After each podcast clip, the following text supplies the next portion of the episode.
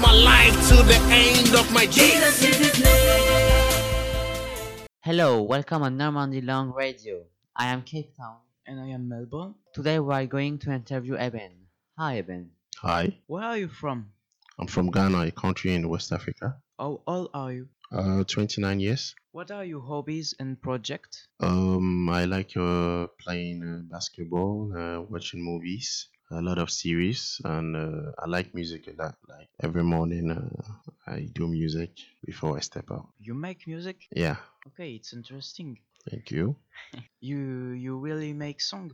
Yeah, I really, I really make songs. I'm, I'm actually working on my album, Oh, my my Really? second album. Yeah, you have a channel? A channel? yeah. I have a channel on YouTube. Uh, can check me out. Minil El Nazir. It's long, but even type in Minil M I N I L, you can find me. Okay, we will see see that. Yeah, check it out. Yeah. What did you come in France? When did I come in France? Uh, I came in France uh, in 2011, I think, in September. Yes. But why?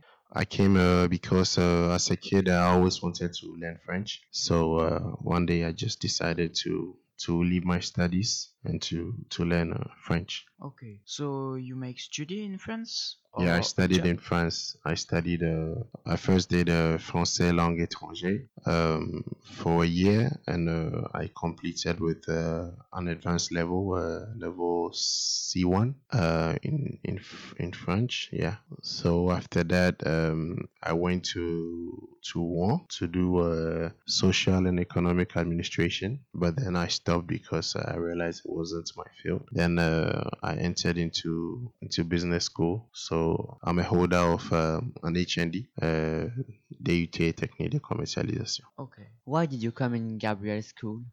because um, for the love of uh, you guys to to help you to also improve your oral English and then uh, to discover the city of uh, Argentan with you guys. And uh, one, what did you love the most in uh, all activity we have done? Like I've learned so much. Um, you could see today I had my little pamphlet that I was writing because of the outing to get to know you guys, uh, your hobbies, the way you invest you invest yourselves in uh, in your studies to to know French. Uh, myself, I really enriched myself uh, in terms of a history of uh, Argentan. So I can't specifically state something that I, I love, but every activity that we have indulged myself in, I really loved it. And uh, do you like France? Yes, I like France because first uh, it was this desire to learn French. Fran- France was like uh, my my dreamland. So this is why I had this desire to learn French. So one day I decided to leave my studies and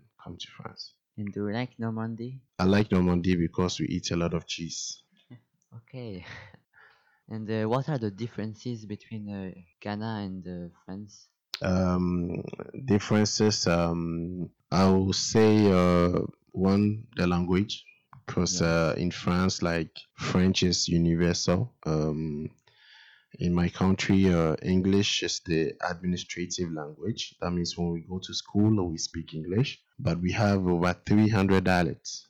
That means uh, over 300 different languages in my country. Uh, so language wise it's not it's not the same. And uh, in terms of uh, our way of thinking it's it's uh, we are more based like we think more like um, like uh, the english or the americans. It's like the americans are like uh, let's say uh, idols. So like we look rather up to americans than to look up to french people whilst uh, other french colonies look up to france than looking up to like america. Okay. so yeah we have a, a different uh, mentality.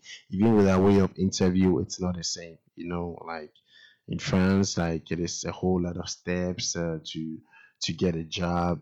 But like we we like we ask you are you th- are you sure you're capable of doing this work yeah and you have a, like a three months prob- probation to prove yourself if you're able to prove yourself that's it we don't like really base on certificates uh, no it doesn't really count And uh, what do you think about French people? French people, um, I think from within, uh, French people are sociable, but they always want to keep uh, a distance. They always um, like uh, they're always careful who they mingle with, but deep down they are sociable. Like they love people. Yes. Okay. Thanks for giving us your time. It was very uh, tr- interesting and cool. Thank you.